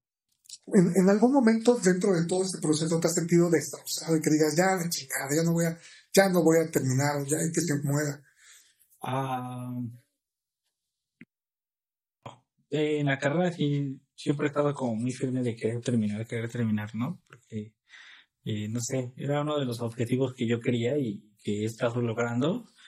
Y yo creo que el, solo hecho de pensar que ya no la quiero es como romper todo lo que ya hice, ¿no? Y, y sí, ahí sí para que veas, ahí sí no lo pongo en disputa, ¿no? O la termino o la termino. Punto final. Ahí sí no hay de otra. Pero pues, por ejemplo, sí ha habido caídas, ¿no? Eh, creo que una vez eh, en Tláhuac, eh, en el proyecto de, de orquestas de la Ciudad de México, eh, habían invitado a un maestro, un famosillo por ahí, que, este, que iba a dar clases solo a cinco chelistas, ¿no? Cinco chelistas de todas, de todas las orquestas que había en la ciudad, solo a cinco chelistas. Y me habían considerado para la audición con el maestro. Y dije, "Ay, no, pues sí, no, qué padre, ¿no? Ya que me consideran, pues ya salgo, ¿no? Y me acuerdo que llegué, ya estaba bien pan todavía, todavía no tocaba cosas interesantes. Y, y me acuerdo que llevé la suite, dos de Bach creo, pero pues la llevaba súper fea, ¿no? Así toda desafinada y cómo se me daba la gana. Y me acuerdo que él agarró y nada más me escuchó así los primeros compases y me dijo, no, ¿sabes qué? Este, vete de aquí. Tú aún, tú, tú, como me dijo, tú no eres digno de tocar Bach. Tus cosas y. Y no, pues me sentí súper mal, esa vez terminé destrozado, este, pues sí te bajan el autoestima muy feo, ¿no? Pues yo me la estudié toda la noche y ni siquiera me dejó terminarla, ¿no? O y, que me digan así, pues sí se siente feo, ¿no? Eh, eso, y no sé, el, te digo, creo que también es el constante de que tienes que superarte y tienes que alcanzar cierto nivel y todo eso, también es, es pesado, a veces sí te cansa y es un desgaste mental que a veces tú mismo te generas. Porque pues si quieres, quieres este, quieres tener el nivel, ¿no? Quieres al menos alcanzar el nivel, pero también tienes que aprender a ver tus cualidades, capacidades. También eso es muy, muy cierto. Porque tal vez, eh, es como te digo, tal vez yo me enfoque mucho tanto en lo técnico, que quiero alcanzar tanto lo técnico, pero tal vez mi camino no es lo técnico, ¿no? Tal vez mi camino es más lo melódico, ¿no? Es más lo sentimental, es más lo emocional. Y para lo emocional no necesitas tanto técnico, necesitas más lo emocional, ¿no? Porque como puedes ver a un gran chelista ejecutando un concierto completo, no dice nada, ¿no? O sea, está bonito, está muy afinado, tiene todas las notas, es muy virtuoso, pero no dice nada. ¿Cómo, cómo te sientes, hermano, con la persona en la que te has convertido? Creo que contento. Creo que, eh, siéndote sincero, nunca creí llegar hasta donde estoy ahorita. No, no que nunca creí eh, tocar en una sala tan grande y conocer este personas tan importantes. Eh, me siento orgulloso de, de lo que he podido vivir y me siento feliz. Y siento que, no sé, que, que es, pues, que es una, una parte muy, muy padre todo esto. Y me siento una persona que soy, no satisfecho, pero creo que sí feliz, porque creo que he podido eh, lograr la mayoría de lo que me he querido proponer. No todo, porque sí, siempre hay cosas que no se logran, pero al menos la mayoría lo, me he esforzado por hacerlo, ¿no? Y, y, me han ayudado sobre todo. Eh, mm, también me siento muy agradecido porque sin las personas que me he encontrado en el camino no, no estaría aquí, ¿no? Eh, mi mamá, mm, este amigo que te digo del chelo, eh, mis hermanos, ahorita también este mi pareja, ¿no? Porque ella también este ella también involucró mucho. ¿Ha valido la pena? ¿Ha valido la pena todos los años de estudio? Sí, definitivamente sí, sí ha valido la pena. Ha valido la pena y, y te abre muchísimo el mundo, te lo abre totalmente. Eh, a veces uno tiene la idea de que la música formarás un grupo de rock y que en algún día, en algún billar, conocerás un productor que te llevará a Sonic Music y te hará tu disco y hará... Pero, pues esa es una entre un millón, ¿no? Entonces, eh, a veces si quieres crecer, pues tienes que hacerlo por tu cuenta. No, va a llegar mágicamente la hada y te va a decir, eh, aquí está tu disco que quieres, ¿no? O aquí está el contrato que quieres. tienes que, tienes que hacerlo tú, ¿no? Tienes que tener para empezar, toda la iniciativa de hacerlo. Con, tu edad, con las experiencias que tienes, ¿qué, es para ti lo más importante en la vida? ¿Qué es lo más importante? yo creo que la familia. La familia es lo más importante. Porque algo muy cierto es que, que tú tienes un núcleo y es como la música, la música tonal. Siempre puedes ir, viajar a otras tonalidades, hacer cuanta cosa y media, pero siempre tienes que regresar al núcleo, a la misma nota con la que empiezas, al mismo acorde con el que empiezas, con el que comienzas, ¿no? Esto es la música tonal. Entonces, eso se ve muy reflejado también en, en, en la vida, ¿no? Eh, al final de cuentas puedes ir, viajar, conocer gente, eh, conocer, crecer y todo, pero al final de cuentas eh, siempre regresas ahí, ¿no? Al núcleo, siempre regresas a tu casa, siempre regresas al hogar, a la familia. Entonces yo creo que la familia es lo más importante, porque si no estás bien ahí, ¿cómo puedes salir a... de dónde inicias? Lo interesante siempre es hasta dónde puedes llegar hasta dónde puedes hacer, ¿no? Digo, eh, siempre me ha gustado eh, tratar de enseñarles a las personas lo que pueden lograr. No, no se los voy a enseñar pues ni en su trabajo, ni en lo que hacen, porque no me dedico a lo mismo que ellos, no soy igual que ellos. Pero al menos si podemos coincidir en algo que es la música y que vean hasta dónde lo pueden llevar, creo que es lo importante. Lo importante es eso, que puedan ver hasta dónde, ¿no? Por ejemplo, pues no solo tú, créeme que todos me dijeron lo mismo cuando, cuando les dije de la ¿no? La, la mamá de Ernest me dijo, no, como mi hijo te va a presentar allí semejante sala, ¿no? Y cosas así, pero yo, nah, sí, sí puede, yo, y Ernesto puede, ¿no? Yo sé que puede, Entonces es, es, es querer que ustedes vivan esta experiencia, ¿no? Que al menos, eh, a veces, a veces los perdemos eso, ¿no? A veces, eh, tantas veces presentarte en salas tan grandes, ya es chale, ¿no? Otra vez ahí, ¿no? Pero yo me acuerdo cuando me presenté por primera vez en la lista, también súper emocionado, ¿no? Y, muchas veces, a pesar de que, por ejemplo, el Orquesta de Tláhuac luego da conciertos como muy didácticos en la feria del tamal o en la feria de no sé qué cosa, ¿no? Y, y pues no es, un, no, es, no, es, no es una sala acústica acomodada para una orquesta. Y en un templete a medio poner con micrófonos, ¿no? Pero aún así te emociona, ¿no? Porque te vas a presentar. Entonces, eh, yo siempre he tratado de que vean que ustedes también pueden llegar a eso, ¿no? No necesitas ser profesional para lograrlo, ¿no? Solo necesitas ser disciplinado en lo que quieres. Y, y eso es lo suficiente, ¿no? Lo suficiente. Porque, este, a veces como tú lo dices, no lo tienes contemplado, no está tus márgenes presentarte en un lugar así, ¿no? Eh, no está tus márgenes llegar a, una escuela y estudiar en, en, un salón igual o presentarte en esa en, en escuela, ¿no? Entonces, pues es eso, ¿no? Es que vean que, que lo pueden lograr, o sea, eh, y también, por ejemplo,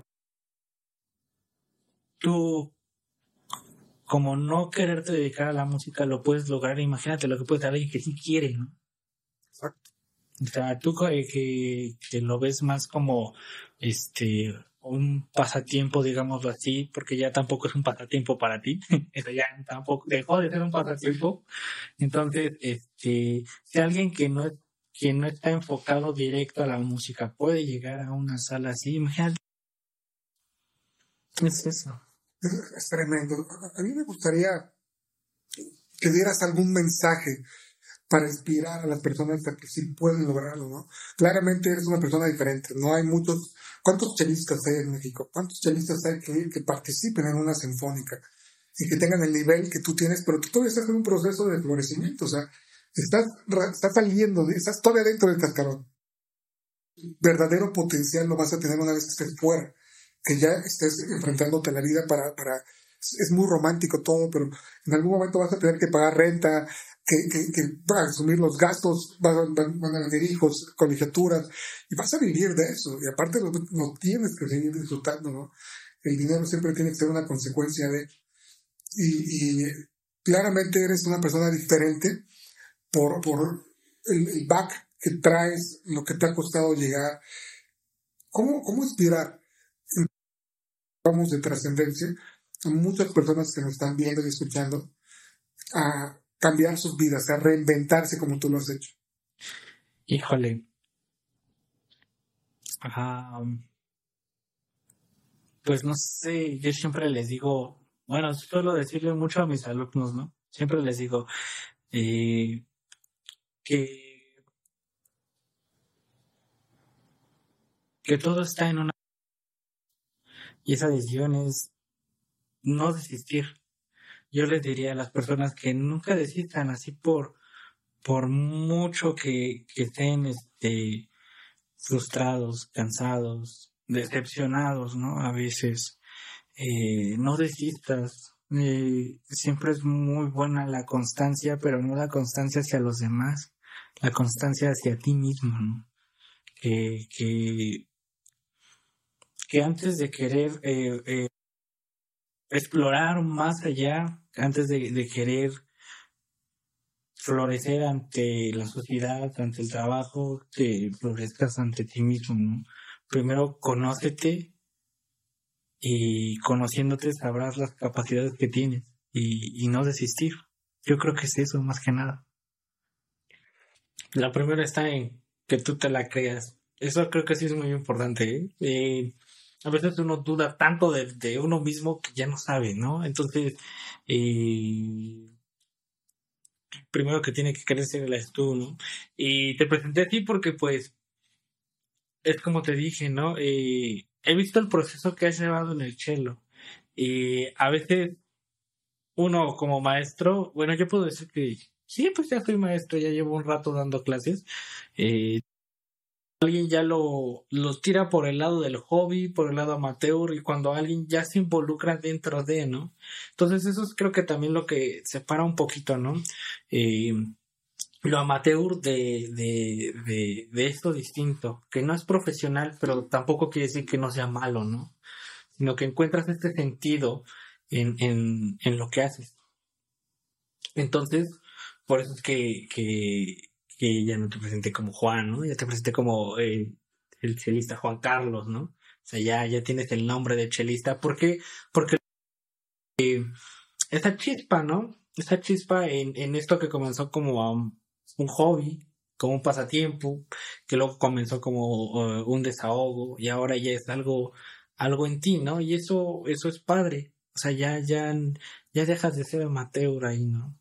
Y, y, eso es lo importante, ¿no? Que, que, que logres conectar con esta, con esto que quieres, ¿no? Este, empalmarlo con lo que, con lo que vives, con lo que quieres, ¿no? No, pues muchas gracias. La verdad es que ha sido, ha sido un placer tenerte en este espacio. Ha sido una plática súper nutrida y, muy interesante, ¿no? Porque eh, en, este juego de la vida vas encontrando que tus historias se cuentan a través de las mías y viceversa. Entonces, eh, tal vez es muy interesante también para ti la forma como yo lo percibo, que tú pues estás eh, en, una óptica diferente y pues yo te veo como un chavo con, mucho coraje, con muchas ganas, con mucho talento y, y seguramente en un futuro cuando veamos esto, eh, no sé en dónde vas a estar, pero si sigues como lo que estás haciendo, vas a estar muy lejos en, en, en tu carrera profesional. La mejor de las suertes. No, gracias. Un, un agradecimiento a, a, todo el auditorio que nos ha estado escuchando en, en este lapso para este capítulo. Y bueno, no dejen de seguirnos, de estar al pendiente de nuestros capítulos. Y hasta la próxima. Muchas gracias. Reinventarse después de Host Juan Carlos Esquivel. Una producción de Canal Cero Televisión.